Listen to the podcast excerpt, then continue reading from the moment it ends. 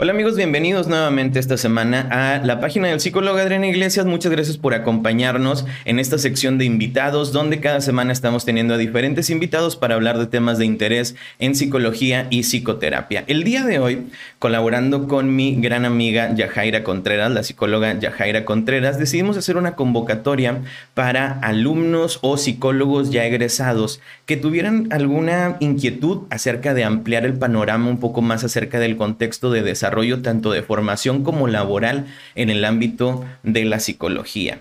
Y le doy las gracias a las compañeras que nos acompañan el día de hoy que respondieron a esta convocatoria y van a externarnos y van a decirnos algunas de sus inquietudes o de sus dudas para que entonces Yajair y yo hagamos lo mejor que podamos para tratar de ampliar un poco el panorama o dar un aporte que enriquezca eh, tanto al conocimiento de ellas como al nuestro, como al de todas las personas que nos ven. Esto lo hicimos porque sabemos que existen todavía muchas dudas en la cuestión de cómo es el desarrollo profesional, qué tan viable es el hecho de sustentarte viviendo absolutamente de la psicología y todas estas cosas, ¿no? Porque son algunos de los temas que han salido últimamente.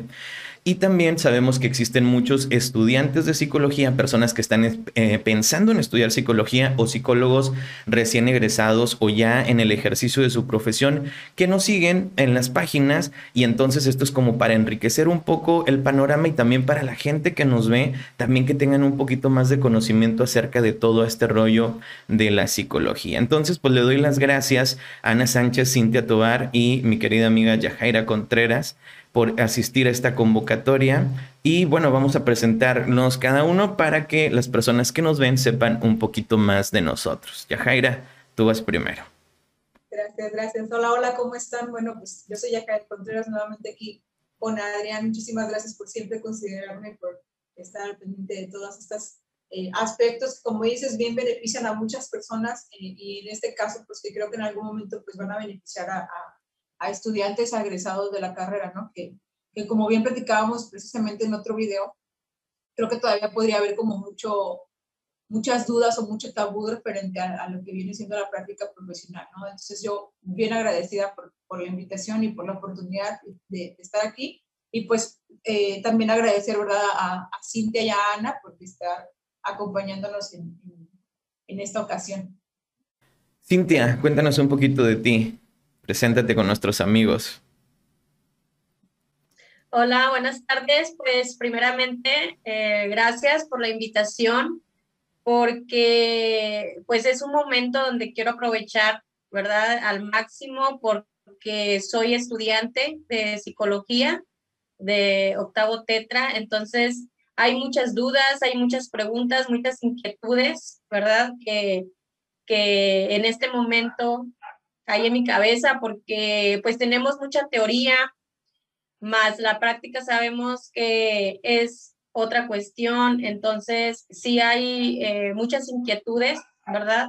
Eh, entonces, pues agradezco mucho el espacio, la invitación y este, por ofrecer también este tipo de, de prácticas que, pues a mi punto de vista, favorecen mucho este, pues, a estudiantes y pues creo que a los egresados que todavía no tienen mucha experiencia.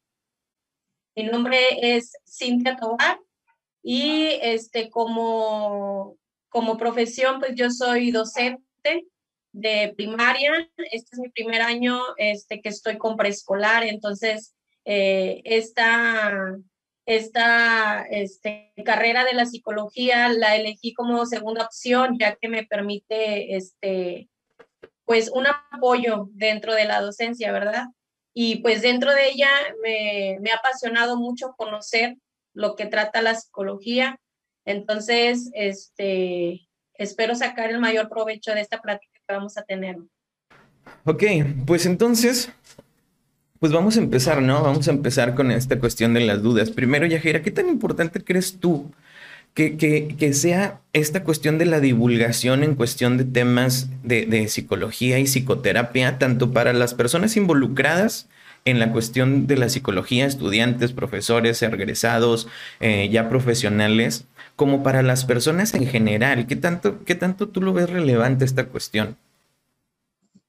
creo que, como decía al principio, rompe con muchos tabús todavía de lo que se maneja como dentro de la psicología, ¿no? Tanto para estudiantes como para, para eh, consultantes, ¿no? Porque creo que ambos en algún momento van como con la idea de que, o sea, como cierta idea de lo que es la terapia o de lo que es la psicología, ¿no? Entonces, que a la hora de enfrentarse a la cuestión profesional, o sea, de querer ejercer algo, pueden como, pueden como darse cuenta de que, ok, esto no es lo que esperaban, ¿no? Y de igual manera con los consultantes, o sea, con las personas que quieren llegar a terapia, o sea, es como esperan recibir algo y al momento de no recibirlo como lo esperaban, o sea, también podría ser así como de que algo podría no estar funcionando, ¿no? Como podría, como, como en algún momento como decepcionarse o algo así. Entonces creo que es muy importante continuar como con esta divulgación de información para, pues para todos, ¿no? Tanto para estudiantes, para egresados, para profesionales, como para este, para consultantes, ¿no? Para personas que quieran asistir a terapia. Vale, perfecto. Pues si quieres, Cintia, empezamos con, las preguntas de Cintia, ¿no? Si quieres, empezamos de una vez con cuáles, cuáles son tu primera pregunta y, vamos ampliando ahí conforme avancemos. Sí. Bueno, este, ahorita que me estaba presentando, me faltó ahí decir, ¿verdad? Eh, comenté un poquito por qué había este, elegido como segunda carrera psicología y me faltó comentarles que pues ya dentro del cariño que le estoy tomando a esta carrera, este, la idea cuando ingresé, dije, bueno, pues voy a, a cursar y voy a saber cómo tratar a un paciente, voy a saber cómo hacer las cosas y no, o sea, oh sorpresa, no, tenemos teoría, este, conocemos autores y todo esto, pero ya cuando este, eh, quiero aterrizar y decir, bueno, yo quiero ofrecer un servicio de psicología, atender personas, tener pacientes, y me pregunto, bueno, ¿y cómo lo voy a hacer? ¿Verdad? Entonces, esa es la, fue la primera interrogante. Bueno, yo quiero hacerlo, pero ¿cómo lo hago? Fue la primera pregunta, ¿cómo lo hago? Este, ¿Cómo empiezo? Eh, en clases vemos cómo iniciar una entrevista, el rapport y todo, pero ya digo, ¿qué pregunto?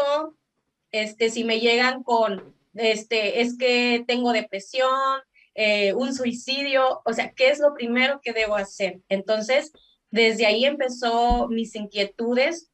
Entonces, pues empecé a investigar, empecé a buscar cursos. Ahorita este, me quiero comer al mundo con toda esta inquietud que traigo y, este, y pues le estoy eh, sacando el mayor provecho a esta pandemia que estamos en casa. Entonces, estoy tomando muchos cursos en línea. Este, ahorita estoy eh, en dos diplomados, me quita mucho tiempo, pero es algo que me está llenando. Y cada vez que voy conociendo o voy escuchando, me vienen más dudas, más inquietudes. Entonces, de lo poquito que he estado este, adquiriendo, una de las preguntas es, yo he escuchado que hay, que hay psicólogos que dan, este, que son como orientadores o como consejeros, psicólogos consejeros. Y he escuchado también que están los psicólogos terapeutas. Entonces, yo creo que empezaría por esa, esa pregunta primero. ¿Cuál es la diferencia de un psicólogo que solamente da como consejería y al que se le considera un psicólogo terapeuta? ¿Si hay diferencia o es lo mismo? Me, gusta mucho esto porque, porque creo que en algún momento hasta ni nosotros sabemos cómo tratar a un paciente, ¿no? Ah, no te creas. Pero fíjate que me, me gusta mucho esto porque creo que en algún momento, ¿no? Como, como la cuestión de, de, lo que dices, de si damos consejos o no. En algún momento creo que se, se podría creer que se dan consejos o si aconsejamos, pero en alta, se cree, creo que se cree como que el que dar consejos, el consultante lo tiene que recibir tal cual y seguir. Y entonces creo que ahí se pierde un poco, ¿no? No, no sé si coincides conmigo, Adrián. Entonces creo que en algún momento es como, sí, abrimos más como el panorama, abrimos más como la, las perspectivas de, de, las posibilidades que puede tener el consultante para que él decida, ¿no? Como qué hacer en relación a sus, a sus, eh, conflictos o su situación, ¿no? Y, y pues bueno, dentro de la pregunta como general, hay psicólogos que no se dedican a la terapia, ¿no? Que no se dedican a la terapia, este, y los psicólogos que pues nos dedicamos a la psicoterapia, que para eso pues tenemos que, que prepararnos, como bien me comentabas ahorita, ¿no? Diplomados, pastillas, talleres, etcétera, etcétera, para que hagan la diferencia de cómo tratar con, personas directamente, ¿no? En, relación a la terapia.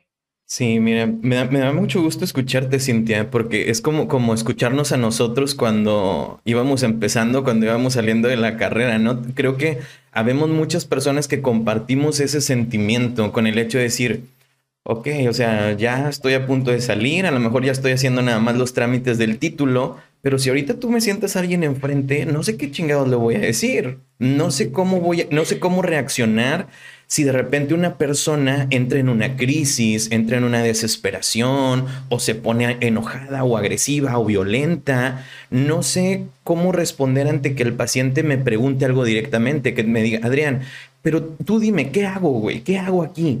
Yo, o sea, eh, no estoy seguro si le debo de dar mi opinión o no debo de hacerlo o cómo manejar ese tipo de, situaciones, ¿no?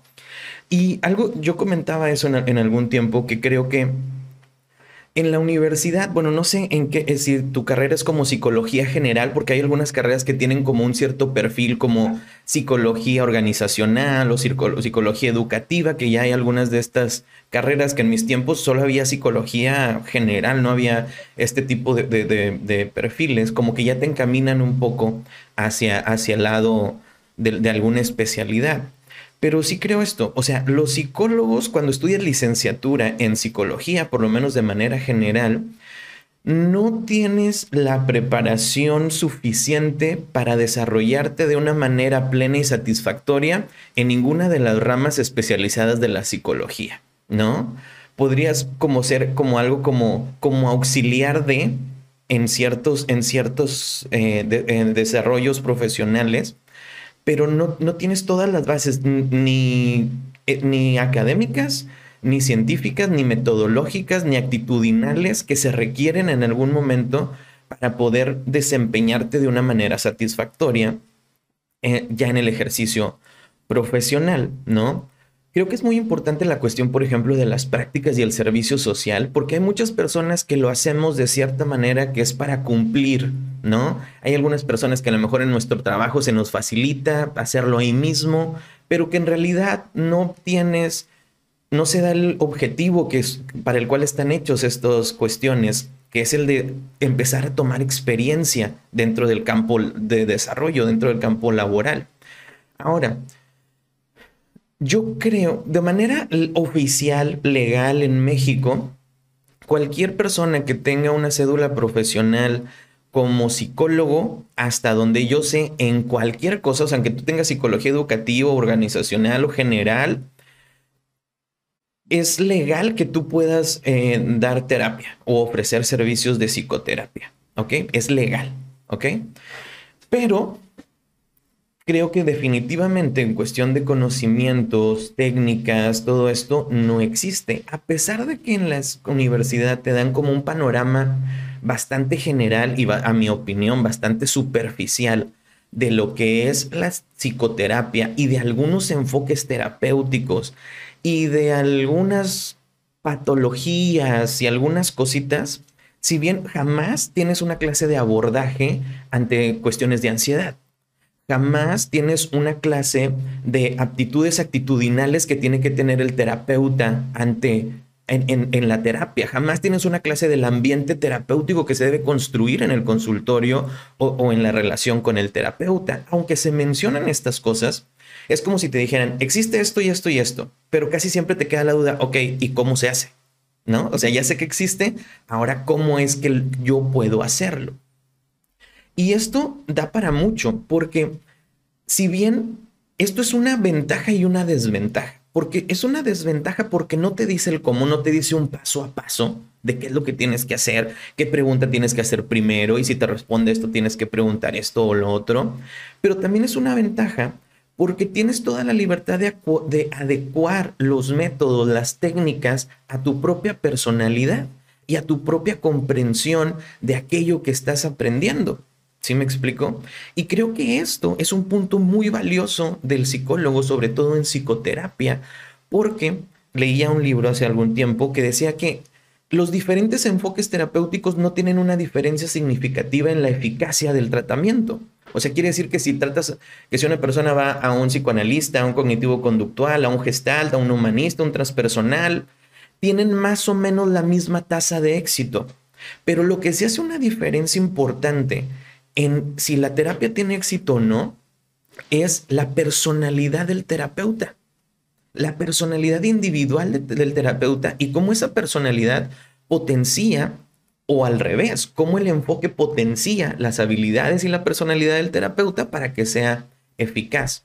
En cuestión a lo que mencionas de, los psicólogos consejeros, hasta donde yo entiendo y hasta lo que he podido ver, es que existe en, en Estados Unidos esta cuestión del counseling, que se le llama, ¿no? y que inclusive puedes formarte en counseling. Pero una vez yo platicando con alguien que tiene esta formación decía que él no era psicólogo y que no, no, no podía implementar un tratamiento con personas que lo requerían, que él solamente era una especie de escucha profesional. Y esta escucha profesional se basaba principalmente en la escucha activa que propone Rogers, que es fundamentalmente de corte humanista, ¿no? Que es una manera de escuchar a la persona que puede ayudarle a esa persona a tener un poco de mayor panorama, mejor perspectiva de sí mismo y de su situación. ¿Sí me explico más o menos? Hasta ahí es hasta donde yo entiendo la cuestión de la consejería o el counseling que se le llama, ¿no? Que también en universidades de España ofrecen maestrías en esta, en esta cuestión de counseling. Y en cambio, un psicoterapeuta por lo menos desde mi perspectiva, bueno, hablándote de una perspectiva como ortodoxa, un psicoterapeuta es aquella persona que tiene la carrera de psicología, que tiene una formación en clínica y que además tiene una formación en un enfoque terapéutico específico con el, en el cual se basa para poder tratar a las personas que acuden a, sus, a requerir sus servicios. ¿Ok? ¿A qué voy con esto? Quiere decir que una persona, un psicólogo que es psicoterapeuta, psicólogo clínico, psicoterapeuta, puede diagnosticar y su diagnóstico es un factor legal en el momento en que se requiera. Por ejemplo, ¿no? Puede implementar, a pesar de que no puede, no es, no es ortodoxo medicar, puede implementar tratamientos en cuestión de la terapia cuenta con un conocimiento y con un modelo filosófico y terapéutico de entender a la persona con la que está trabajando, la al problema con el que la persona está trabajando, si es que existe un problema, porque hay, hay, formaciones en las cuales no, no necesita haber un problema para que el proceso se dé, y hay otras en que si no hay un problema, pues no existe una terapia, ¿no? Por ejemplo, imagínate, la terapia eh, enfocada en soluciones. Pues si no existe algo que solucionar, es un poco complicado eh, implementar este modelo, ¿no? Entonces, este, este background, este soporte científico, filosófico, psicológico, terapéutico, es el que tiene un psicólogo terapeuta, un psicoterapeuta o un psicólogo clínico, lo cual le permite poder tener una concepción clara de con quién trabaja, buscar información pertinente, información clave en el discurso, y no solo en el discurso, sino en el quehacer y en el sentir del paciente o del consultante, que le va a permitir entender, poder formar un esquema de qué es lo que le pasa, poder tener una especie de interpretación y después de eso puede implementar, puede estructurar un tratamiento eh, basado en las técnicas que conoce, de acuerdo a su enfoque, para que éstas, de alguna manera, al momento de devolver la información o de poner en práctica estas técnicas, estas técnicas, el, el consultante o el paciente se vea beneficiado de algún modo. ¿sí? ¿Por qué te digo beneficiado y no que resuelva su problema, curado o algo en específico, es porque dependiendo del modelo se pueden usar esos términos o esos términos no encajarían dentro del modelo. Sí, más o menos más o menos voy, respondiendo, vamos respondiendo tu pregunta. Sí, claro. Este, entonces, eh, yo entiendo ya con esta explicación que un psicólogo como tal, ¿verdad? Es, puede ser la función de consejero como, como lo, mencionaba anteriormente para como escuchar y este, analizar el panorama que tiene dicho paciente, ¿verdad? Y ayudarlo de qué manera lo puede mejorar, ¿verdad? A cualquier cuestión que está este, teniendo de inquietud o de malestar.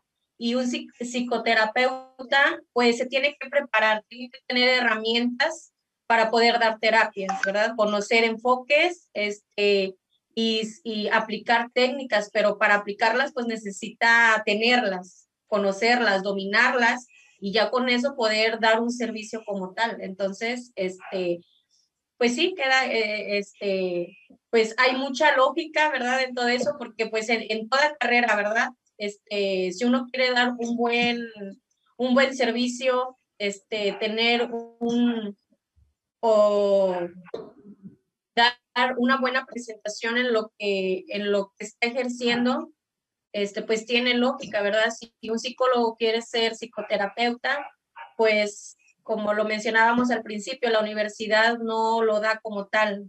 Este, pues lo tenemos que buscar, tenemos que buscar esa formación eh, y prepararnos para no llegar en que lo que comentaba al principio la licenciada Yajaira, de que igual el paciente llega buscando una atención y resulta que la atención que obtuvo fue lo mismo que al platicar con la hermana, con la amiga, con la cuñada, ¿verdad? Este, pues va a decir, bueno, voy a pagar por algo que ya me, ya platiqué con tal persona y fue lo mismo, no hubo solución. Entonces creo aquí que pues también de parte de, de, de los egresados en psicología, pues este, se debe de tener ese, ese compromiso en esta carrera porque no nada más es decir, este, me recibí de, de psicólogo y ya, este, me promuevo y vengan pacientes y aunque no sepa qué hacer, yo recibo y no, no es por ahí, ¿verdad? Tenemos que tener un, compromiso para, para eh, dar esa ayuda, esa ayuda eh, que sea eh, en beneficio, porque no es cualquier carrera, no es cualquier profesión. Se puede decir que es muy fácil, ah, eres psicólogo. O sea, y no, es muy difícil porque hay que leer mucho, hay que conocer, este, para poder aplicar muchas cosas y no hacer bien nuestro trabajo para que nos recomienden, sino para ayudar, para saber ayudar y que esa persona que se acerca con un psicólogo es porque ya para que haya llegado ahí, es porque ya lo ha de haber pensado mucho para dar ese paso, ¿verdad? Entonces creo yo que pues que sí es muy importante este, sentir ese compromiso y, este, y si pues queremos irnos por la rama clínica que es la psicoterapia, pues entonces sí, hay mucho que estudiar, mucho que prepararse. Creo que, creo que es algo muy importante, Cintia, y es precisamente es el compromiso, ¿no? Como decías, de que muchas veces tenemos esta idea vaga de que estudiamos psicología, como bien decía Adrián, estudiamos psicología y, e inmediatamente queremos hacer terapia, ¿no? Entonces, es bien importante conocer que, no solamente e, es lo que se estudia dentro de la licenciatura, sino que hay un mundo todavía allá afuera para prepararse, para poder tener las herramientas adecuadas para llevar lo que es un proceso terapéutico, ¿no? Entonces, eh, y, que como quiera, como de alguna forma como terapeutas también a nosotros, como decíamos al principio, ¿no? que lo dice en tono de broma, pero a veces sucede, ¿no? Que, tenemos que estar continuamente en preparación y desarrollo y demás para saber cómo, cómo tratar una situación con, los consultantes, porque a veces, pues, aunque tengamos la experiencia y demás, aunque hayamos tratado la misma situación o la misma, la misma problemática, siempre va a ser de una forma diferente, ¿no? Siempre se va a trabajar de forma diferente, así tengamos como todas las herramientas o los conocimientos y demás, es bien importante como, como tener esta amplitud de conocimiento para saber cómo específicamente con esa persona que llegó al consultorio tratar ese problema, ¿no? Entonces, sí, como dices, es un compromiso y como decía Adriano, como de, constante preparación y de estar este, eh, con el enfoque adecuado o con un enfoque, mejor dicho, para llevar un adecuado proceso, ¿verdad? Porque como decía Adrián, que, creo que es una de las preguntas que también surgen mucho luego ahí en, en clases, ¿no? Como, como qué enfoque es mejor que el otro, ¿no? O como cuál es más funcional o exitoso o eficiente. No es que haya un enfoque mejor que el otro, lo que pasa es que cada enfoque trabaja pues desde su enfoque, ¿no? Desde una perspectiva diferente, todos funcionan, pero en algún momento quizá podría no ser funcional para la persona, no tanto porque el enfoque no funcione, sino para que el consultante se sienta más cómodo, sea mejor, etcétera, etcétera, ¿no? Entonces, creo que la, la clave está ahí, como en el compromiso después de, después de, durante y, siempre. Y siempre. Sí, yo creo que es, es, importante decir que el papel no valida tus opiniones. ¿Me explico? O sea, el tener una carrera no valida tus, tus opiniones, sino más bien te da las herramientas. Es que habría mucho que decir y sería muy amplio, pero un psicólogo prácticamente no opina tampoco dentro, dentro del proceso terapéutico, sino que te da las herramientas de cómo poder entender, percibir, interpretar, devolver información de una manera estructurada, de forma que eso aumente la conciencia y en esa toma de conciencia de la persona se vea beneficiada o vez no sé si beneficiada sería la palabra como tal, ¿no? Entonces, ahí habría muchas cosas que decir. Esa es una. Dos, creo que es muy importante el hecho también de diferenciar. Yo haría una diferencia, que esto nunca lo he leído ni nada, pero según yo, hay una diferencia importante entre la psicoterapia y la psicología clínica como tal. ¿Por qué digo esto?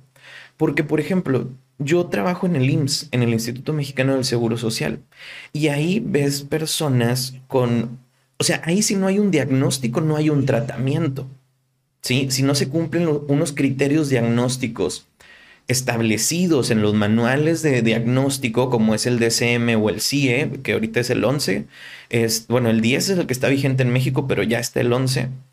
Este, entonces no hay un tratamiento. Entonces yo también haría una diferencia importante entre lo que es el tratamiento con personas de manera clínica, con, con, comorbilidad, en otros trastornos, con enfermedades, que, lo que se hace en el consultorio como psicoterapia, que no implica quizás esos trastornos o esas enfermedades, ¿no? Entonces, esas diferencias creo que son importantes también mencionar. y, bueno, pero eh, ya después platicaríamos como de eso también, ¿no? Como ahorita mencionaba Adrián como la psicoterapia, ¿no? Eh, por ejemplo, el enfoque en el que estoy trabajando, no, no hacemos mención de la psico, ¿no? Como del psico, ¿no? dentro de la terapia, meramente terapia, porque lo que tratamos de hacer es como salirnos de esa parte meramente eh, psicológica en donde eh, encadenan en algún momento o este, atrapan en algún momento como al, al, consultante en, en, esos términos de diagnóstico, ¿no? Pero bueno, eso ya también nos llevaría muchísimo más tiempo de, poder este, esclarecer y demás, ¿no? Pero nada más para que nos podamos dar una idea de qué tan amplio es todo lo que se necesita saber al momento de querer consultar a alguien, ¿no? O sea, al momento de querer tratar a alguien. Estaría chido que en un próximo video hicieran, por ejemplo, tu existencial, yo humanista, un psicoanalista, un cognitivo conductual, un gestal para, para este, hablar las diferencias entre los enfoques ya como tal, ¿no? Estaría chido. Bueno, bueno, de hecho, este, otra de las dudas que tengo ahorita que estaban mencionando los enfoques es una de esas también. Yo he escuchado el, el enfoque cognitivo-conductual, el gestal, pero este, desconozco en realidad cuáles son los enfoques que existen dentro de la psicoterapia. Si quieres, vamos a pasar con una pregunta de Ana y ahorita terminando con Ana, retomamos y vamos con esa pregunta. ¿Te parece, Cintia? bueno, bueno, este, yo tengo, bueno, varias dudas, ¿verdad? Pero una duda que sí, este, pues para mí es muy grande es, ¿qué tanto puede el psicólogo eh, revelar de sí mismo en las terapias? Es la verdad, sí, tengo esa duda. Fíjate que eso es muy, bueno, a mí se me hace desde este punto muy interesante porque creo que va un poco acompañado de la pregunta que va a hacer Cintia, ¿no? Como referente a los enfoques. Y es que se cree, se tiene una idea de que, de, de, que el terapeuta o la relación entre terapeuta y consultante debe ser como muy estricta, ¿no? Como muy limitada, como muy de, casi que no lo toques, de casi no te involucres, de casi, ¿no? Y en algún momento incluso hasta hacen el uso, o creo yo que en algún momento el mal uso de los términos de transferencia y contratransferencia. Y es que es muy importante poder hacer este, este, claro, como decía, depende mucho del enfoque, pero creo que es muy importante poder hacer este acercamiento con el consultante para llegar a la confianza, incluso a veces al grado de que haya ciertas cosas del terapeuta que el terapeuta pueda expresar de sí mismo en la terapia, que en algún momento puedan ayudar a ampliar la perspectiva o el panorama de la, de la experiencia del consultante, ¿no? O de la situación que esté pasando el consultante. Sin embargo, creo que, como te decía, va a haber otros enfoques en donde te van a decir que tienes que guardar cierto eh, eh, cierto espacio, cierta, eh, ciertos límites, ¿no? Cierta distancia para no involucrarte tanto e incluso al grado de, de, tú no decir nada, ¿no? Que al momento de que te pregunten pues, cosas personales, tú lo, lo, cambies para que sea, se regrese hacia el consultante, ¿no? Y tú no tener que revelar nada de ti. Pero creo que es una parte muy importante en el proceso para que se abra la, la, la, la relación consultante-terapeuta, ¿no? ¿Por qué te ríes? Dime, ¿qué pasa? Y dices, y al último no revelar nada de ti, te decir, pues eso es trampa, güey, pues entonces no estás revelando cosas de ti, ¿no? Exactamente, por eso digo, no, o sea, no, no podría, o sea, yo siento que no podría ser así, ¿no? Yo creo que inclusive hay un eh, libro, eh, no recuerdo el título del libro, pero el autor se llama Carlos Musi, donde habla acerca de la psicoterapia y menciona que el, el revelar información personal del terapeuta es una especie de técnica cuando se usa de una manera adecuada, valorando el costo-beneficio y el contexto de la situación. ¿Sí? Coincido mucho con, con en, en este sentido de que tiene que ver mucho con el enfoque. ¿no? Existen algunos enfoques o algunos terapeutas, independientemente del enfoque, que quizás manejan un estilo más distante, más frío, algunos otros más directivo, algunos otros no directivo dentro de la terapia. Pero yo creo que la relación terapéutica es un punto muy importante y uno de los grandes indicadores del éxito de la terapia. Entre una relación terapéutica más robusta, no voy a decir buena, sino más robusta, existe entre el, consultante o el paciente y el terapeuta, creo que la terapia tiene muchas más posibilidades de éxito. Y creo que en algunos puntos, en algunos momentos, esta cuestión que hablaba Yajaira de la transferencia y la contratransferencia, también es importante manejarla, ¿no? O sea, sí, hay, es como, no, no debes involucrarte tanto o no te debe de importar tanto la situación de la persona que está consultando. Yo creo que es todo lo contrario, claro que debe de importarte, porque si no te importa, entonces, ¿de dónde va a salir la motivación para hacer un buen trabajo, para hacer cosas importantes dentro del, desarrollo, ¿no? Y creo que el hecho de mostrar interés por el, quien, con quien estás trabajando también influye mucho en el proceso terapéutico. En, un libro que se llama El día que Nietzsche lloró, si no me equivoco, de un autor que se llama Irving Yalom, hay, una, hay un pasaje en el libro donde el doctor Breuer y Freud están debatiendo en cómo hacer que Nietzsche acepte adherirse a un tratamiento que están disfrazando de médico, pero en realidad es psicológico, ¿no? Ese es como que el contexto del pasaje del libro. Y entonces, eh, Freud le dice a Breuer que por qué no se sincera con, Nietzsche en este caso, ¿no? Que por qué no le dice cuáles son sus verdaderas intenciones, que por qué no abre un poco de su problemática personal a el otro y que quizás con un poco de confianza que él le brinde, la misma confianza puede abrir las puertas de la relación y aceptar, abrirse a nuevas posibilidades en el tratamiento. así lo hace Breuer y justamente eso pasa, ¿no? Breuer habla, habla de su situación personal con, con Nietzsche y Nietzsche entonces siente esa empatía y entonces va mucho mejor la relación. Yo he tenido varios casos donde sí me han preguntado cosas personales y yo normalmente siempre he contestado. ¿Por qué? Porque una de las premisas en la cuestión humanista es que debes de ser todo lo honesto que pueda ser en, dentro del proceso terapéutico. Es un compromiso que yo adquiero contigo como consultante, que voy a ser honesto con lo que salga de mí. Inclusive, si lo que sale de mí puede a veces ser algo prejuicioso, puede ser a veces algo limitado en mis conocimientos, yo voy a ser honesto contigo. Obviamente con la advertencia de, a ver, esto que te voy a decir no quiere decir que sea así, pero si quieres mi opinión en esto, yo te puedo decir esto. No como una directriz, sino como una especie de correspondencia a la confianza que el otro me está dando en ese sentido, ¿no? Una vez llegó un paciente, un consultante conmigo, y, me pidió hacerme algunas preguntas en, la en, la entrevista para decidir si se quedaba en el proceso terapéutico o no. Y entonces me preguntó en qué universidad había estudiado, qué tantos años de experiencia tenía, cuál era el enfoque que manejaba, si además de la carrera tenía cierta formación en psicoterapia, qué tantas sesiones a la semana tenía, cosas de esas, ¿no? la cual yo me abrí y se lo dije abiertamente, ¿no? Y me dijo, ¿sabes, Adrián? Eres el primer psicólogo que no se niega a responderme todas estas cosas.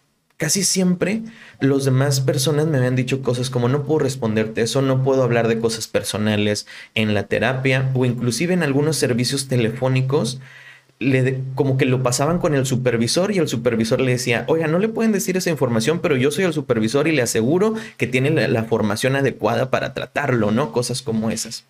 Entonces, yo creo que dependiendo la situación y valorando el costo-beneficio, hay muchas situaciones en las que es conveniente y benéfico para el proceso terapéutico revelar algunas cosas que pueden llegar a fortalecer la empatía que existe en la relación terapéutica.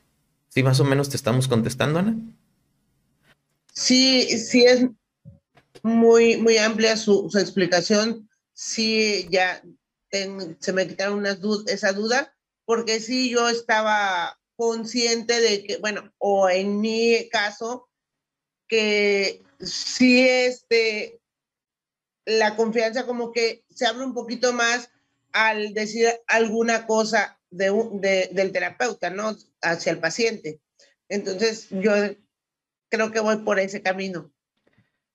Ahora, creo que también es muy importante como dependiendo también obviamente de la apertura del consultante, ¿no? O sea, no es como que inmediatamente, ah, claro, hacemos como decíamos, dependiendo del enfoque y demás, y cómo se lleva el proceso, la entrevista, el, inicio de la sesión, bla, bla, bla, pero también tiene mucho que ver, obviamente, qué tanto el consultante pues permite esta apertura, ¿verdad? En este, en este aspecto. O sea, no se trata solamente como de, de, llegar a, contar cosas personales mías y, nada más así, ¿verdad? Como decía Adrián, o sea, como, como evaluar también como qué tanto el consultante está abierto a esta posibilidad, ¿verdad? De que no, puede recibir información personal del terapeuta. ¿Qué tan cómodo y incómodo puede ser para él eso? Y también depende las preguntas que te hagan, ¿no? El paciente también. Es, es este, lo, lo, lo que tú también te vas a abrir hacia él. Porque eh, ahí...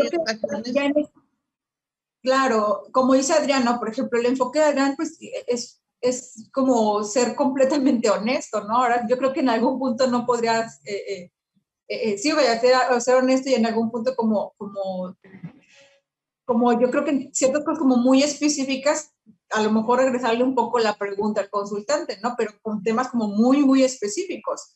Este, pero, pero la, de forma general, si, si hace algún aporte al proceso terapéutico, lo que el consultante esté preguntando, ¿no? O esté interesado en saber sobre, sobre el terapeuta, eh, creo que pues es válido, ¿no? Poder hacer esa apertura y poder revelar, ¿no? Como revelar ciertas cosas de, del terapeuta para que haga esa aportación al proceso. Por ejemplo, podríamos poner, poner dos ejemplos. Imagina que una persona llega contigo y acaba de perder un hijo, ¿no?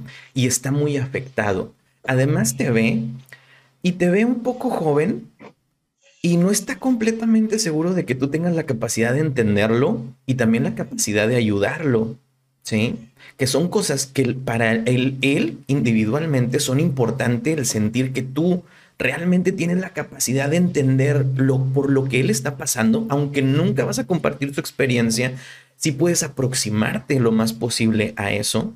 Y otro, que si tú has pasado por eso, muy probablemente sepas un poco más empatizar con él y poder también tener un poco más de, experiencia en ese sentido, ¿no? Si un paciente llega con esta situación y en algún momento se da esta duda y, el, y la persona, el consultante, hace una solicitud de manera directa o indirecta de esta información, aquí yo creo que valdría mucho la pena el decir, bueno, fíjate, voy a compartir algo un poco personal contigo, pero en algún, alguna vez yo también tuve una pérdida bastante similar, ¿no? Entonces, creo que puedo quizás entender un poco más esta experiencia y empezar a poder indagar en esto. Ahora, si un paciente te dice, oiga licenciada, ¿y usted qué ropa usa para dormir? Pues ahí quizás deberíamos de valorar un poco más el hecho de, decir, ok, le, le respondo cómo duermo, o utilizo esto en función terapéutica, donde tú le devuelves a, la persona el, ok, ¿y por qué, por qué es de tu interés la ropa que uso para dormir? ¿O por qué, por qué, de dónde surge esta pregunta? ¿O cómo puede ayudarte a ti el hecho de saber cómo yo duermo? Y ahí entonces pueden salir muchas cosas que sí pueden ser realmente útiles dentro de la terapia. ¿Sí me explico en, en estos, estos ejemplos? Y otra cosa, por ejemplo, yo, hay una persona con la que yo trabajo, o sea, que estamos en proceso terapéutico, y esa persona no podemos empezar la sesión de una manera cómoda sin que yo le cuente a él cómo estoy. No sé, empezamos la sesión y, hola, ¿cómo estás? Muy bien, Adrián. ¿Y tú? Cuéntame, ¿cómo has estado esta semana? ¿Cómo te ha ido? Y, y, tengo que responderle, me explico, o sea, es muy bien, me lo he pasado muy bien, estoy muy contento o estoy cansado, algo así, ¿no? He estado cansado últimamente, pero estoy algo, algo por lo menos pequeño y ya con esta información como que él se relaja, como es como si quitara una especie de barrera, como que, ok, ya obtuve algo de él, ahora sí, ahí te va lo mío. ¿Sí me explico? Sí. Es como una reciprocidad, ¿no? Reciprocidad, claro para, para este, porque aunque no, no lo veamos o, o, no lo creamos a veces, ¿verdad? Pero si no se evalúan ellos también. Creo que lo hacen bastante, ¿no? y lo están, y están ahí, sí, este, me he topado porque, pues yo tengo una, una amiga que es psicóloga y da, este, pues terapia y, y, y pues yo voy a, observar, y, y, pero, pero ella les dice al paciente, no que este, yo así, todo, este, soy como así como su ayudante. Y este, y veo la interacción de ellos. Yo nunca hablo, yo no, ¿verdad? Pero cualquier cosa, este, ahí estoy. Y ella, ella porque lo hace con terapias de niños, de grupal. Ah, Entonces necesita a alguien ahí, ¿verdad? No, no porque nada más estoy pero sí ellos sí evalúan así como... Ya te iba a decir, invítame, yo quiero ir. y, este, y, sí, así ellos todo, todo evalúan, todo. Y, y, y sí le dicen también a, ella algunas cosas como esas, ¿no? Y hay un pequeño que pregunta algo y si contestan, él sigue la charla, sigue todo, sigue, sigue. Y si no le contestas así como tres, cuatro palabras, si tú le preguntas, tú te dices, ¿cómo estás? Bien. Ya no, ya no, ya no sigue. Pero si tú le contestas así, no, pues bien, fíjate que fue, entonces ya, él le sigue. y es lo que este está, creo que es como lo está diciendo Adrián, ¿no? Vale. ¿Quieres agregar algo, Yajaira? No, no, no. Bueno, sí, para no quedarme con ello, ¿no? Como decía este pequeño, creo que eso influye mucho también como el, el, el, tipo de terapia, ¿no? Porque los niños, por ejemplo, o sea, es bien importante a veces como, como esta cuestión, ¿no? De, de, de, de, que, de soltar ciertas cosas, ¿no? Para que ellos preguntan y preguntan y preguntan, porque es su forma de, de estar en relación. Entonces, creo que también influye mucho eso, ¿no? Como, como qué tipo de terapia está haciendo, ¿verdad? para revelar ciertas cosas. Y obviamente creo que con, en algún momento con los niños pues es un poquito más dirigido también, ¿verdad? Porque tampoco es como le vas a contar al niño toda, toda tu historia, ¿verdad? Para cerrar con, con este, yo pondría dos puntos importantes en, este, en esta cuestión de cuándo revelar y qué revelar y cómo hacerlo, ¿no? Una, creo que lo primero es ver el, el impacto del revelar, tomar en cuenta cuál es el impacto de revelar esta información en el proceso terapéutico, ¿sí? Ver el costo-beneficio del hecho de revelar información.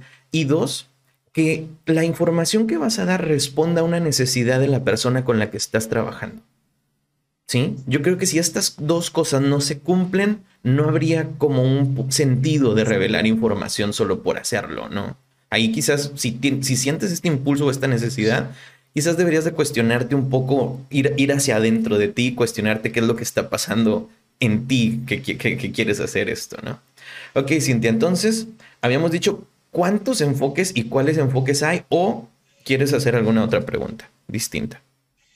Sí, no, esta, este, ahorita he escuchado algunos, algunos son este, conocidos, pero sí me gustaría tener esa, ese conocimiento para, para poder buscar y poder elegir, ¿verdad? Este, eh, con el que uno se sienta más cómodo, eh, conocer y elegir y saber este, de ellos para poder este, manejarlos. Vale, ¿empiezas o empiezo? Fíjate que me, me, gusta mucho eso porque me hace recordar cuando, cuando yo decidí irme por el enfoque existencial, ¿no? Creo que quien conoce mi historia sabe que, que sí tengo como, como algo con, esa, con, ese, con ese enfoque, ¿no? Pero eh, es uno precisamente el existencial, es uno de los enfoques que casi no se conocen, ¿no? Que, que casi no toman en cuenta. Bueno, ahorita sí hace un poco más de ruido a comparación de cuando yo lo conocí, ¿no? Este, pero los más comunes o los que conocemos, ¿no? Como el cognitivo conductual, el conductista, el psicoanálisis, que fue, bueno, cognitivo conductual y conductista de los primeros, psicoanálisis gestal humanista y el existencial, ¿no? Y de ahí creo que en algún momento se podrían como, no confundir, pero considerar también como, como ciertos enfoques terapéuticos, ¿no? Como la forma de llevar la terapia. Eh, y creo que eh, algo muy importante es, como mencionas, como qué enfoque elegir, ¿no? en mi experiencia en lo personal, creo que el enfoque tiene mucho que ver como con, con, el que te sientas identificado, ¿no? Como que te guste mucho, como que sientas que, que también, o sea, que tú podrías como identificarte con él, sentirte cómodo, que, que, va contigo también, como parte a lo mejor hasta de tu personalidad o algo de eso, ¿no? Eh, para que como, como todo en algún, bueno, no como todo, como en mucho de aquel momento, en algún momento elegirlo desde, desde la decisión del gusto, de la pasión y del que te agrade y del que quieras seguirte preparando y quieras seguir conociendo y quieras seguir aplicando, etcétera. Entonces, este, la cuestión de conocer los enfoques es muy importante, ¿no? Como darse el tiempo para saber cuáles son los enfoques, cómo trabaja cada enfoque, a qué se dedica en cada enfoque y de ahí poder elegir qué es lo que se asemeja a tu, a, tu gusto, ¿no? Por decirlo así, y de ahí elegirlo y pues seguirte preparando, ¿no? Adrián. Yo creo que en la cuestión de cuán, cuáles enfoques existen, la última vez que leí algo referente a eso eh, de manera estadística, creo que había 590 y algo, 594 enfoques terapéuticos, ¿no? De ahí que muchas personas ya no hablen de la terapia o de la psicoterapia, sino de las psicoterapias, ¿no?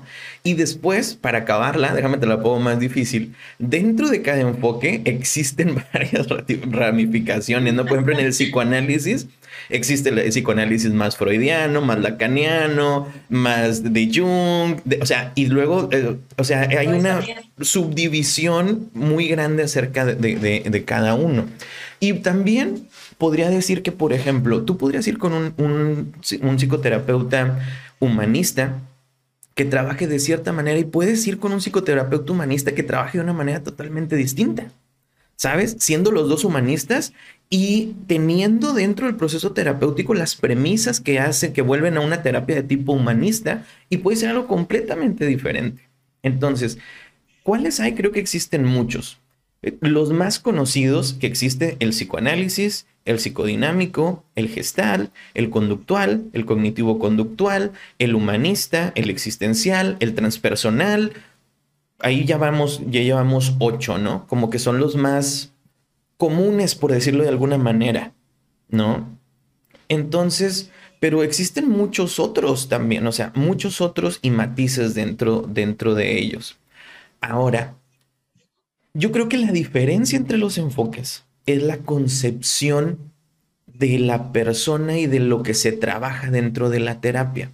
Porque yo creo que un, un existencial, un humanista, un cognitivo, un gestal, un psicoanalista, es muy probablemente que si tú dices algo como, no, hombre, es que yo siento que no sirvo para esto, ¿no? Muy probablemente que todos te hagamos una pregunta bastante similar, ¿no? Y según tú, ¿por qué sientes que no sirves para esto? ¿Desde cuándo sientes que no sirves para esto? ¿No? ¿Basada en qué? Y cuando sientes que no sirves para eso, ¿eso hacia dónde te lleva? ¿Cómo te sientes con eso? ¿Cuáles emociones identificas dentro de esta experiencia de, saber o de pensar que no sirves para algo? Estas son preguntas que yo creo que la mayoría haría, ¿no? En, ese sentido. Sin embargo, los enfoques son distintos, ¿no? Sin embargo, la intención de la pregunta y la información que buscamos dentro de la respuesta es distinta, es diferente. Quizás algunos van a buscar, eh, van a poner el acento en cuáles son los pensamientos que vienen a tu cabeza al estar en la experiencia.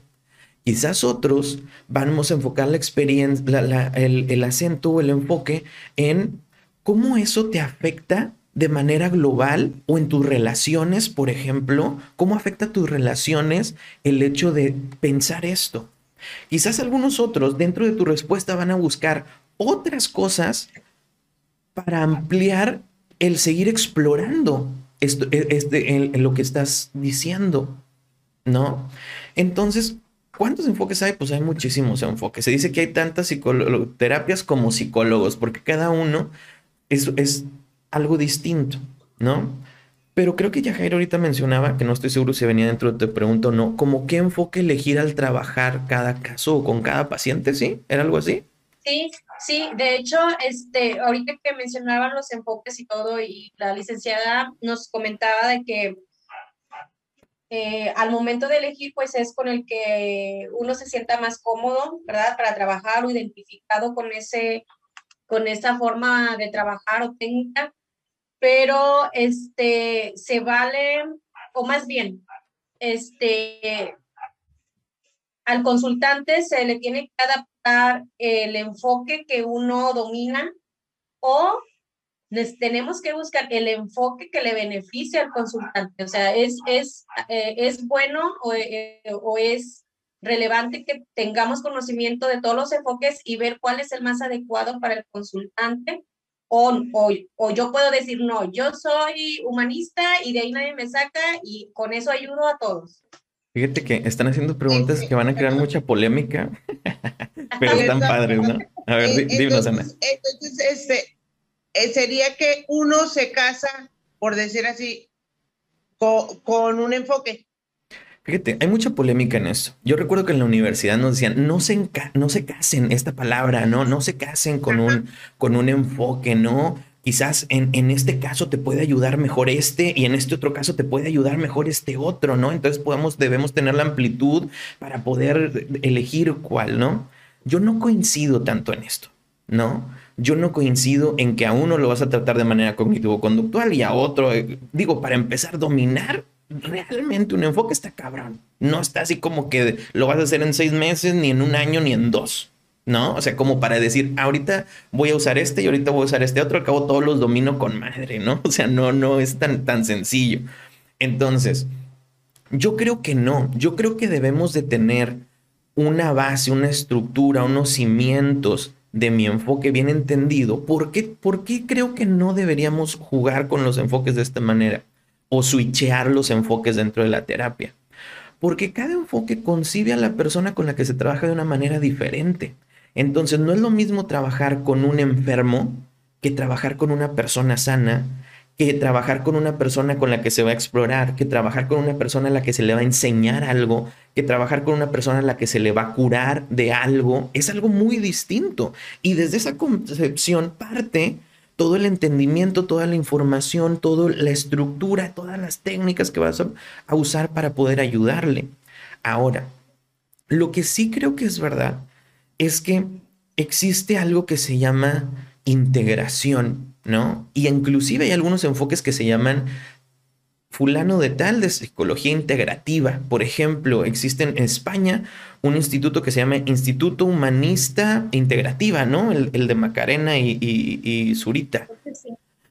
Es como psicología humanista integrativa, se llama su enfoque. O sea, que es humanista, pero además integra algunas cosas, algunas visiones, algunas técnicas de otros enfoques, pero adaptados a su concepción, a la concepción humanista de, la terapia, por ejemplo, ¿no? Quizás yo a veces sí encargo registros, por ejemplo, autorregistros, que son algo de muy de lo cognitivo conductual, pero los encargo o trabajamos en ello dentro de un marco humanista, dentro de la concepción humanista y de los propósitos humanistas del enfoque terapéutico. Inclusive en muchos libros se dice, dicen los expertos, que el futuro de la psicología es el, el, integracionismo, la integración de los diferentes enfoques buscando que haya una especie de estándar, que es algo que veo bastante complicado por las individualidades del ser humano, pero sí por lo menos que exista, a lo que voy es que si yo soy mecánico,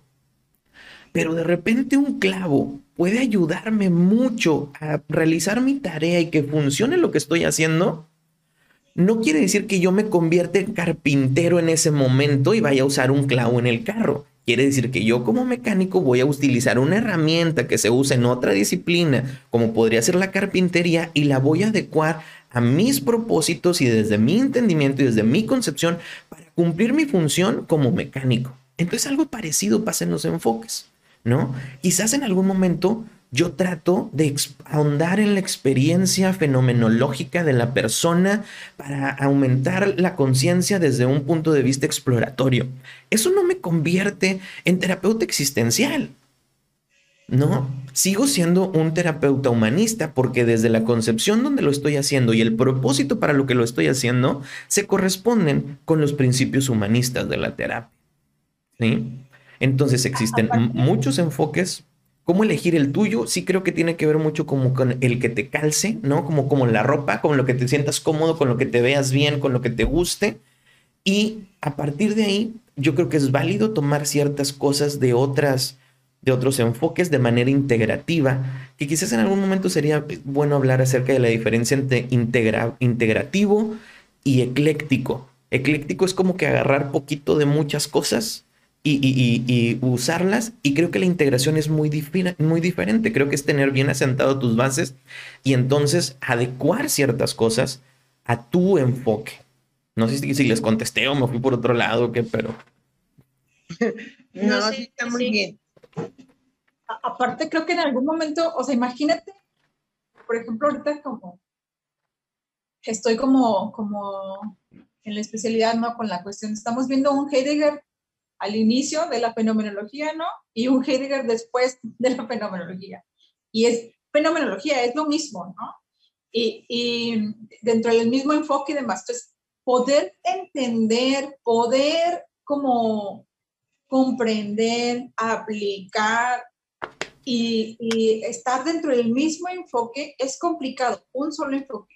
Ahora imagínate, poder hacer esto con dos, tres, cuatro, cinco para poder atinarle cuál le va a funcionar a uno, está muy cañón, ¿no? Muy, muy cañón, porque creo que, y creo que de ahí se perdería mucho, o sea, muchísimo del poder realmente ayudar a alguien, ¿no? O sea, o, de hacer un buen uso del enfoque para, para hacer lo que es el proceso terapéutico. Entonces, yo en lo personal, sí como le huiría, le, ¿cómo se dice cuando quieres huir? Huiría. Huiría, este, de alguien que te diga como que maneja diferentes enfoques, ¿no? Como acorde al enfoque, eh, a las necesidades del consultante, trabajaría el enfoque, ¿no? Este, pero, pero digo, sin agraviar ni agredir a nadie, ¿verdad? No se lo tomen personal, o sea, yo no lo haría. Entonces aquí sería este, tener bien fomentadas tus bases del enfoque que, que a ti, pues tú te sientas plena y, y, que puedas enfocarlo y de ahí tomar alguna característica del otro enfoque si viene a un plan, ¿no?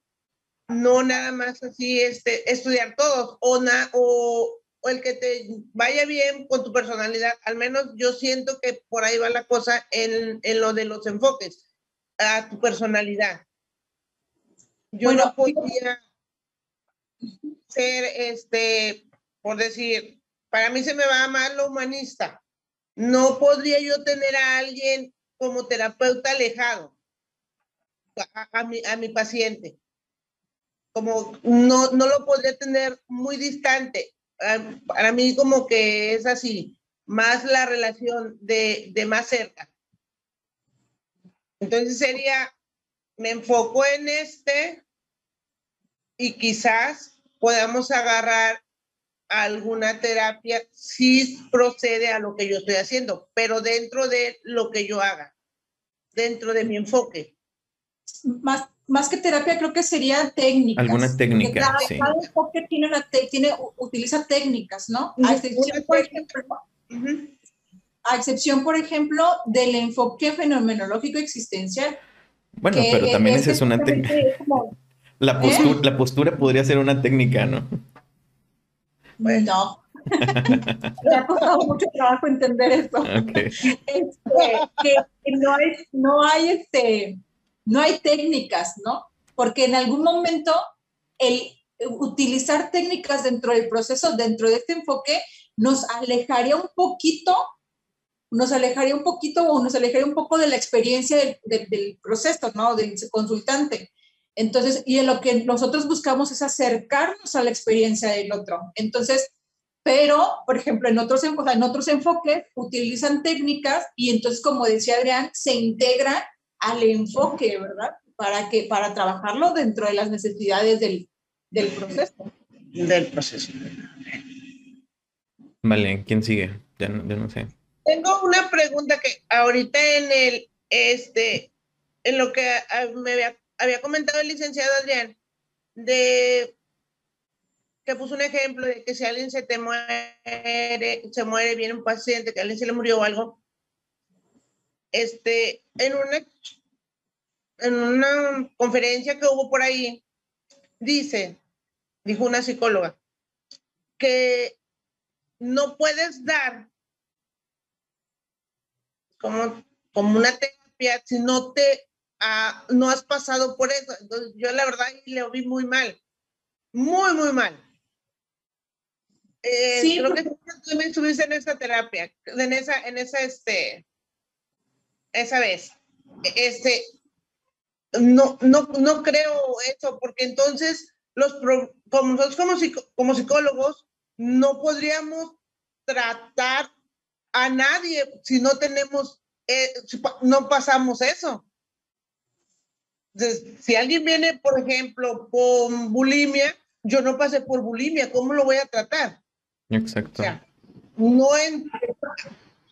La verdad sí quería yo pararme y decir, pero me dio, la verdad me dio pena. Siéntese, señora Alberto. Sí, sí, cuando escuché eso, inmediatamente me hizo mucho ruido, no sentí así como que, ¿qué le pasa? Sí, claro. O sea,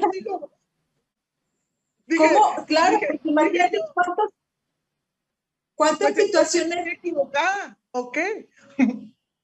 O sea, cuántas situaciones, cuántos, cuántos casos no, o sea, dejarías de atender porque no, o sea, yo en lo personal, por ejemplo, yo en lo personal me considero como esas personas que no han vivido, ¿no? O sea, que, que yo no tengo raspones, yo no tengo como Afortunadamente no he pasado como por duelos de, de, bueno, sí he pasado por duelos, pero no, por ejemplo, como de, de finitud, o sea, de muerte o así. Este, y he atendido casos de duelos, ¿no? yo no he pasado como por, este, como dices, no, bulimia y ese tipo, o sea, hay muchas cosas en que afortunada o desafortunadamente no he pasado, ¿no? Entonces, y eso no, no ha impedido que pueda eh, eh, realizar el proceso, ¿no?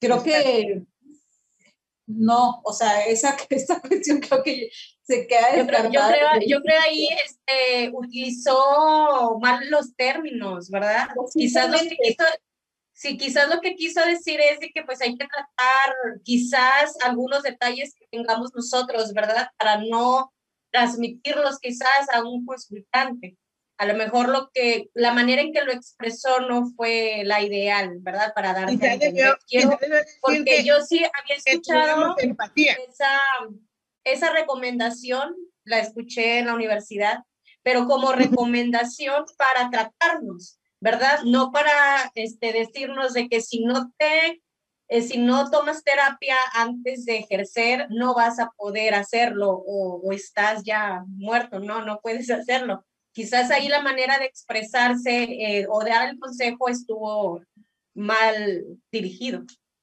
Fíjate que creo que acabas de decir algo importante y es que creo que sí es importante que antes de, de salir de la carrera y querer ejercer como terapeuta, se tome terapia.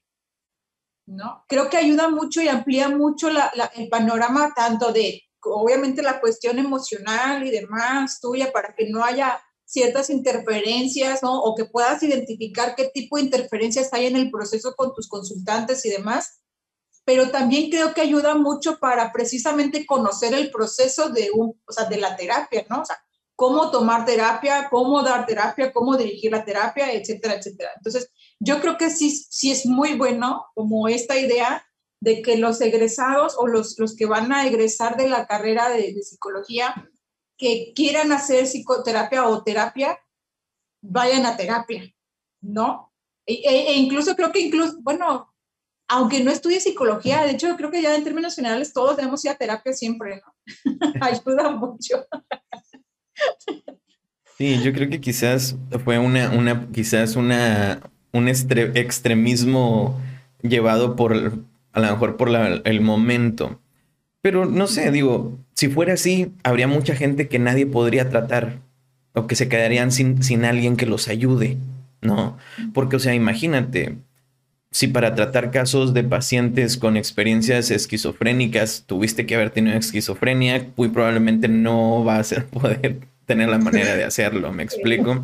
O si para ayudar a alguien que tuvo un caso de abuso sexual es condición que tú hayas pasado por un abuso sexual, quizás va a ser complicado. Creo que la formación te da las herramientas para poder trabajar con las diferentes situaciones. ¿Sí? Y creo que el compromiso y el interés de las personas nos lleva a desarrollar las habilidades necesarias para poder tratar las diferentes cosas que se nos presentan, a pesar de no haberlas vivido como tal. Ahora, que creo que haber pasado por algo similar, inclusive haber pasado por lo mismo, no te garantiza poder tener un mejor entendimiento de la experiencia del otro, porque su experiencia puede ser totalmente diferente. ¿No? Por ejemplo, quizás yo, yo tuve un aborto y ese aborto para mí fue traumático, fue muy doloroso, fue muy sufrible, fue muy doliente. Y quizás puede venir una persona que también pasó por una situación de aborto y que para ella en realidad fue un alivio, fue mejor que pasar así, fue algo que le hizo sentir más libre, más tranquila, no sé. Y es una experiencia totalmente diferente, aunque la situación fuera la misma, ¿no? El significado que se le da a las experiencias puede ser completamente distinto. Entonces eso no garantiza que tú puedas tener un, mejor entendimiento de la situación. Pero quizás ahí va el comentario, ¿no? Que quizás tener experiencias similares puede ayudarte a tener un mayor acercamiento en este sentido. Pero, y creo que eso pasa mucho, por ejemplo, con los psicólogos, no solo que son jóvenes, sino que se ven jóvenes. ¿sabes? Es como muchas veces las personas llegan y si, si, te ven joven, yo siento que esto nos pasaba al principio a nosotros, ¿no? Como que te veían joven y era una persona adulta y era así como, pues es que este güey, ¿cómo me va a ayudar si está bien huerco, ¿no? O si está muy chavo, o si todavía no se casa, o si todavía no tiene hijos, o nunca se ha divorciado, o nunca ha pasado por ciertas situaciones, ¿cómo me va a entender o cómo me va a ayudar? ¿no?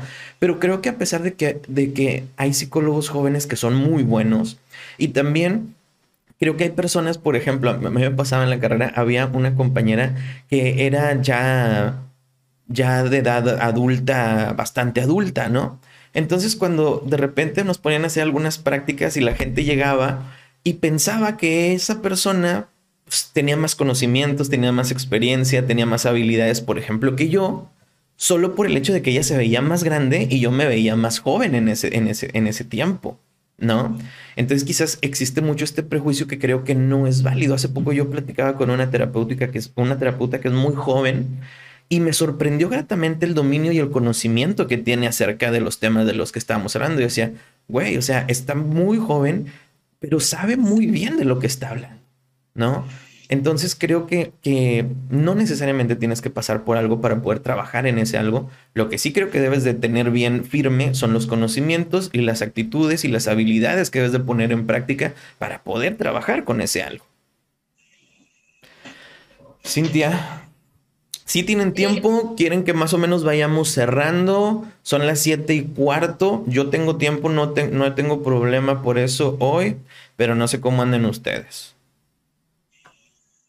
Eh, yo la voy a regar porque yo sí, yo sí tengo algo ahorita. Si quieres, mira, mira, si quieres, así como que despídete ahorita y este pedazo. Eh, no, no, no que te despides ahorita. O sea, despídete ahorita y este pedazo lo pongo al final del video, güey. Ya cuando te vayas, ya cuando toque despedirnos, ¿no? Para que sea, para que se vea así congruente. Dale, di que ya te vas. Uy, este. Pues me tengo que despedir, pero no me quiero despedir. Nada, pues agradecida por esta oportunidad. Es una charla que, creo que es muy enriquecedora. Eh, realmente como honestamente superó la expectativa que tenía como también de la charla, ¿no? Honestamente. Eh, me gusta, me está gustando muchísimo, me gusta muchísimo como todo lo que está fluyendo, todo lo que está sucediendo y creo que en algún momento la oportunidad de poder tener un segundo segmento, como lo habíamos platicado, Adrián, creo que va a ser también todavía más este, provechoso. Entonces, agradezco muchísimo, muchísimo y que sigan las redes y que sigan este, aportando y que sigan aprendiendo y que sigan asistiendo a terapia y si no lo están haciendo, vayan. Ya saben que siempre sido esa mi recomendación, vayan a terapia. Entonces, vayamos todos a terapia, ¿no? Entonces, este, muchísimas gracias y pues bueno, estamos viéndonos. Danos tus redes sociales antes de terminar para todo, que todas las personas que nos están viendo te sigan, Yajaira. Sí, eh, Yajaira Contreras, psicóloga, me pueden encontrar así en Facebook. Este, la página de Facebook, mi celular 8999-366707, ahí me pueden escribir también por vía WhatsApp. Este, síganme en la página, ahí pueden contactar cualquier tipo de información que, que lleguen a ocupar o cualquier situación que, que lo que yo les pueda ayudar a servir, con toda confianza pueden hacerlo. Vale. Chicas, ¿ustedes le vamos cerrando o quieren seguir un poquito más? Yo tengo muchas cosas que hacer, pero tengo tiempo. Me doy el tiempo. Vale, vale. Hay que aprovechar. No siempre se dan estas oportunidades. La verdad, sí. Entonces, Muy enriquecedoras y hay que estamos mejor. Va, Cintia. Bueno, yo voy a estar escuchando y voy a estar metiendo mi cuchara en lo que me voy. Dale, dale, dale. Dale, Cintia. Sí, pues ahorita lo que estaban comentando, este, creo que aquí en, en la psicología no entra esa frase o ese dicho que sabe más el diablo por viejo que por diablo, ¿verdad? Este, no porque un psicólogo sea joven vaya a decir que, que no sabe nada, ¿verdad? O que sabe más una un psicólogo ya con, con mayor edad. Entonces, este, pues ahí está la, la moraleja de lo que acabamos de platicar ahorita.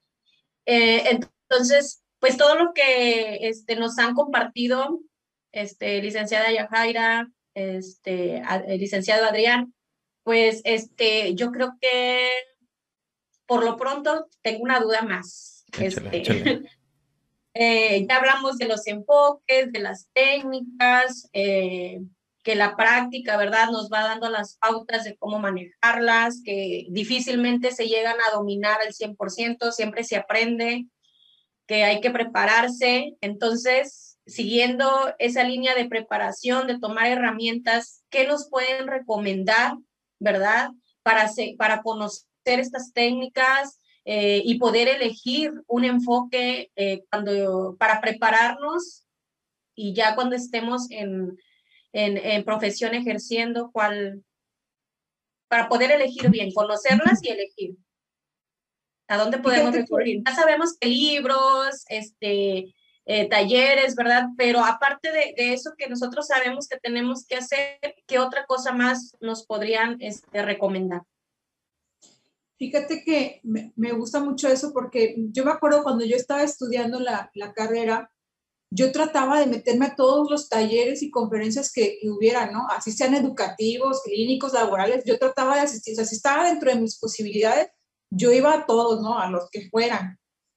Y ya al final pues iba como, ah, esto sí me gusta, como esto, ¿no? Y, ya iba eligiendo, ¿no? O sea, ya eso me dio la, la oportunidad de poder tener la apertura de, de, saber qué es lo que me movía realmente y quería, ¿no? Este, entonces, mi, mi, primera como recomendación es eso, que dentro de sus posibilidades asistan a todos los talleres, conferencias, prácticas, el servicio social, como decía Adrián, este, todo lo que pueda proporcionarles tanto la universidad en la que estén como lo que se encuentren por fuera, ¿no? Para que ustedes puedan tener como esa apertura de, conocer eh, cómo se lleva a cabo, los enfoques, eh, las, las, actividades, ¿no? Como las áreas, las áreas laborales, etcétera, etcétera. Eh, y otra es que igualmente en, en mi experiencia, creo que lamentablemente, por lo menos en lugares donde estamos ubicados, no ayuda mucho como a esa cuestión de preparación, ¿no? Y bueno, dependiendo como qué preparación. Dentro del área clínica terapéutica creo que es muy complicado. Sin embargo, por las cuestiones de la pandemia y, por ahora por las cuestiones del Internet y demás, creo que el Internet es la oportunidad para, para poder hacer, eh, para poder conocer, para poder entrar, para poder prepararte, ¿no? Afortunadamente, vuelvo en mi experiencia, ¿no? Como la pandemia la estoy viviendo de una forma así como muy, muy, muy genial, ¿no? O sea, me abrió la oportunidad de poder estar en lugares en donde no podría estar si no hubiera pandemia, ¿no? O sea, y prepararme si, si no hubiera pandemia. Entonces, eh, vuelvo, la cuestión del Internet y de, tener la oportunidad ahorita de que hay muchos, muchos cursos, muchos talleres, muchos diplomados, maestrías, este, de hecho creo que hasta hace poco vi también hasta doctorados en línea, ¿no? O sea, poder tomarlos eh, de, de, esta forma ayuda, ¿no? Y por supuesto, como siempre, de la mano de, de, los libros, ¿no? Siempre de la mano de los libros y de hacer contactos de gente que pueda, este, ayudarte como a, a corroborar esa información, a dialogarla, a explorarla, a, a, a cuestionarla, a ampliarla, o sea, todo ese tipo de cosas, ¿no? O sea, para para que no te quedes solamente con lo que viste en el curso y no te quedes solamente con lo que leíste, ¿no? Sino que puedas tener la oportunidad de, de, de, pues sí, de dialogarlo y ver esos diferentes este, posturas o, puntos de vista, ¿no? Licenciada, licenciada, hablando de, de cursos, talleres, este, cosas así. ¿Nos puedes dar una página o algo que nosotros busquemos en, en eso? Esas, esos talleres o clases. Fíjate que ahorita específicamente no vienen a mi mente como, como las páginas exactas donde puedas encontrar eso, ¿no? A lo mejor bien sí, pero este, normalmente si tú le buscas ahí como ya sea en Facebook o, ahí, este, googlearlo, te vas a encontrar con un montón de, de, escuelas ¿no? que puedan tener como, como estas formaciones. Pero honestamente ahorita así como nombres específicos de páginas no tengo. Ah, luego ahí, luego si tú le pones en Facebook como escuelas psicológicas o como formaciones en, en, terapia o en psicología o, o, muy más específicas como escuelas humanistas, escuelas gestálticas y demás, te van a desplayar diferentes este, diferentes escuelas con, con, la formación para que tú puedas, este, eh, pues, formarte, ¿verdad? Te puedas inscribir y todo eso. Pero se me hace que Adrián, Adrián se saber. Existe, existen muchas muchas ofertas, ¿no? Sí es cierto lo que dice Yajaira, dentro de, de, de, nuestro contexto hay poca oferta de manera física principalmente, ¿no? Donde podamos formarnos en cuestión, por ejemplo, de clínica y de psicoterapia. Es complicado. Ahora, cuál, como cuál taller o cuál curso o cuál página, eso depende mucho de qué es lo que quieras aprender y qué es lo que, cómo qué es lo que te quieras formar, ¿no? Creo que eso es lo primero que deberíamos de cuestionarnos. A ver, ¿qué es lo que quiero? y buscar un poquito de información, eh, quizás en internet, eh, eh, platicando con personas que tengamos a la mano. Y a partir de esta información que tenemos a la mano, empezar a, discriminar, a, a, diferenciar aquello que me va interesando más y aquello que por sus características primarias quizás siento que no es tan compatible conmigo. Y entonces eso nos permite a irnos sesgando, a irnos especificando, a irnos encaminando hacia un lado, ¿no? Por ejemplo, ¿qué me gustaría tratar a mí? ¿Qué me gustaría tratar? Niños, educación especial, trastorno del espectro autista, problemas de conducta, problemas de aprendizaje, adultos, adolescentes, cuáles son los, los, trastornos o las cuestiones más comunes por las que los adolescentes van a terapia, ¿no? En los adultos, cuáles son las estadísticas de los problemas principales que se ven dentro de un consultorio. Me pretendo más en cuestiones de problemas de la mujer, geriátricas, de cuál, que, más o menos qué es lo que quiero, ¿no? O quizás, a ver, déjame leer un poquito de qué se trata cada una de estas y entonces decir, no, no, no, esta, según lo que voy aprendiendo, siento como que no. Entonces vamos descartando y esta como que me llama un poquito más la atención, ¿no? Entonces dentro de eso me voy adentrando, me voy adentrando hasta encontrar algunas cosas. Yo estoy trabajando, esto es un plan a futuro, es algo que no, es, no existe actualmente todavía, pero es un plan a futuro yo tengo un centro de atención donde invito, he invitado a diferentes psicólogos a colaborar conmigo para tratar personas, ¿no? O sea, los, personas que hablan para solicitar consulta conmigo, cuando yo ya estoy lleno, eh, los refiero con ellos y entonces colaboramos juntos para la atención de estas personas. Pero estoy pensando en, estoy ya empezando a hacer una formación en psicoterapia para las personas, eh, primero estaba pensado para las personas que colaboran conmigo, que quieran colaborar conmigo dentro del centro, pero después también pensé, dije, bueno, ¿y por qué no hacerlo de manera abierta? ¿No? Todo aquel que quiera formarse como terapeuta, como psicoterapeuta, puede entrar a esta formación y entonces apenas lo estoy estructurando, ¿no? Como hacer un curso para ver cuál es, qué es un enfoque, en qué, por qué un enfoque es un enfoque y no otra cosa, y cuáles son las características principales de cada enfoque. Y entonces ya quizás el que domino yo es el humanista y, y yo te puedo enseñar este enfoque, ¿no? Por, por decirlo de alguna manera. Pero sí, o sea, la, la educación autónoma creo que es bien importante y creo que el interés que le pongas a tu formación es lo que hace la diferencia entre los resultados que tienes de la formación. ¿Qué quiero decir con esto? Que te puedes encontrar un cursito de internet que se ve chafa. Si tú realmente te le pones interés, creo que le puedes sacar un buen provecho. Y también te puedes ir a la universidad más cara y con el psicólogo más nice o con los que digan que saben súper más. Y si te vale un poquito madre, pues igual no te va a servir de tanto. Creo que lo que hace la verdadera diferencia es el interés que tengas y el hecho de poner a prueba muchas veces, o bueno, esto es lo que yo hacía, no sé qué tan conveniente es o qué tanto no, pero yo leía una técnica o leía algo del enfoque y decía, ¿será cierto? A ver, déjalo luego conmigo. ¿no? O a veces con Yajaira, Yajaira y yo compartíamos consultorio en un inicio y entonces yo ponía a Yajaira, a ver, ponte Yajaira, voy a practicar esto contigo, te voy a hacer esta técnica, ¿no? O tú hazme a mí esta técnica, inclusive alguna vez practicando la hipnosis, no sé si recuerdas, siéntate Yajaira, te voy a hipnotizar y ahí estuvimos hasta que nos salió y, y sí llegó a entrar en trance alguna vez y eso, ¿no? Pero sí, esto, ¿no? O sea, como que aprender, poner a prueba y entonces ir viendo, a ver, qué me sirve, qué no me sirve, cómo me sirve, qué siento que va más conmigo, qué no. Creo que eso es algo importante en, en, el qué, ¿no? Muchas gracias. Ok. Bueno, pues yo creo que una última pregunta, ¿no? Una última pregunta para cerrar y, y, y, y nos despedimos y si, y si quieren luego hacemos una segunda parte o algo. Vale. ¿Quién quiere hacer la última pregunta de la tarde? Bueno, yo, yo ah, los dejo entonces. Ah, no tú. escuchar esta pregunta. yo pensé que, tú ibas a preguntar. Dije, ay, cabrón.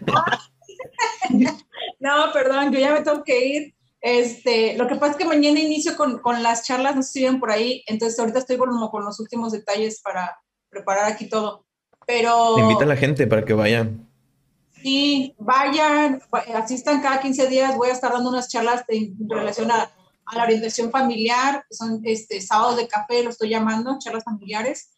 La idea es que cada 15 días vamos a estar hablando sobre temas familiares, donde la gente pueda venir a este, contar su experiencia, pueda este, eh, ayudar como eh, resolver sus dudas, ¿no? Con, con, todas las demás personas. Entonces, eso se va a estar haciendo cada, cada 15 días. Mañana es la primera charla, entonces por eso ahorita estoy como, como para dejar todo listo para mañana, porque empiezo de 10 a 12, para que si en algún momento tienen interés, sigan la página y voy a estar publicando los temas de interés. Este, con un costo de recuperación de 100 pesos, toda, pues, toda la información va a estar ahí en, en las redes. Entonces, es una disculpa, pero yo los dejo y, y, y ya la última pregunta, ya luego nos juntamos para, para platicarla todos. Vale, vale. Cuando Yajaira dice mañana, se refiere al 29 de mayo, este, porque este video va a salir diferido. Entonces, al 29 de mayo es la primera sesión y de ahí cada 15 días las va a estar teniendo. Para las personas que quieran asistir, pueden asistir ahí con ella, ¿vale? Thank you. Gracias. Un abrazo. Gracias, Lee. Muchas gracias, licenciada.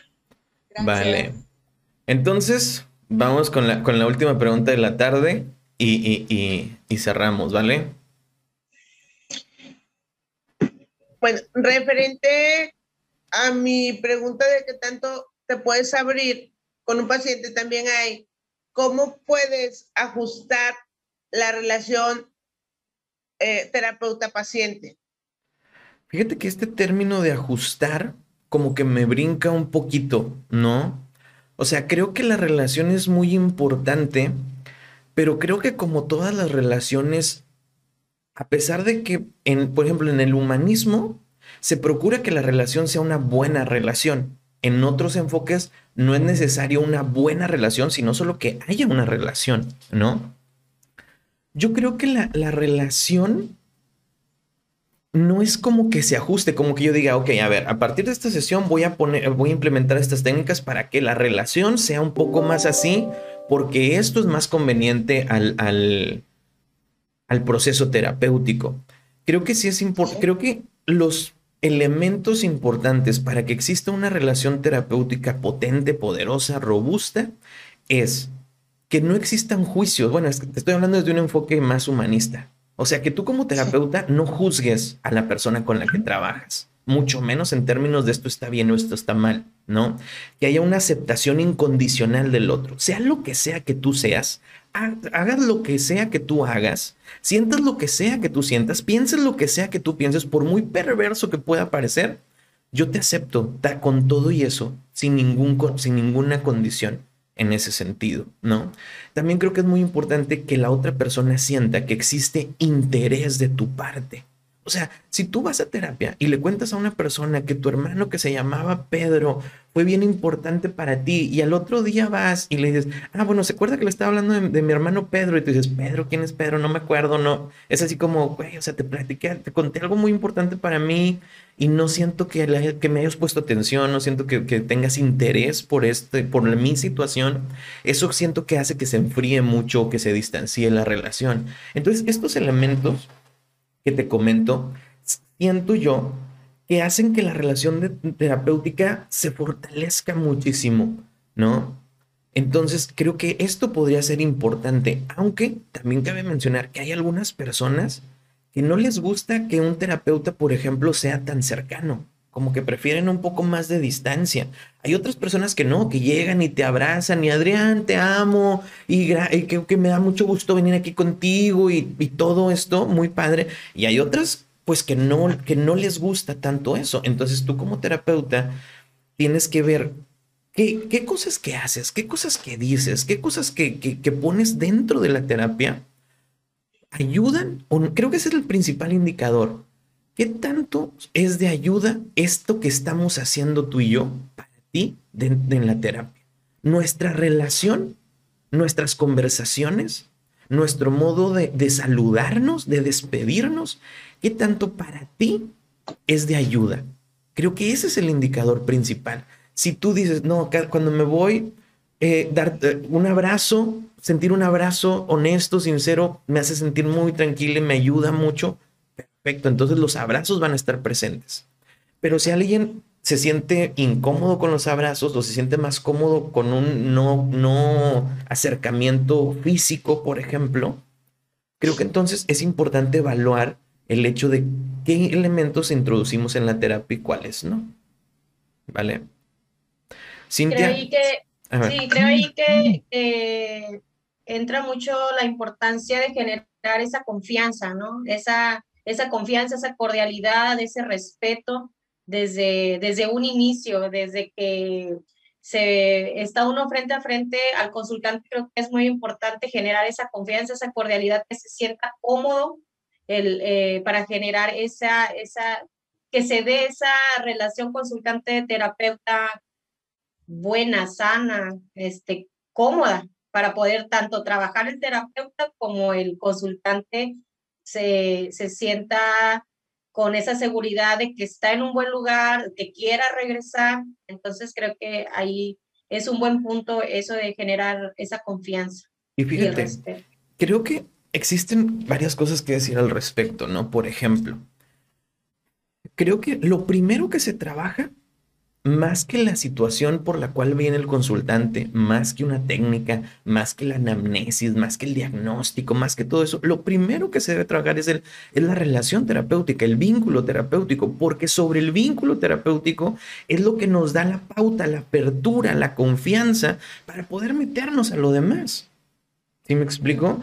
Para que yo tenga la confianza de abrirme contigo y contarte cosas que me duelen, cosas que me avergüenzan, cosas de las que me arrepiento, cosas que me enojan y sentir que estoy en un lugar seguro y que no me vas a juzgar o que no te va a valer madre lo que te estoy diciendo, ¿no?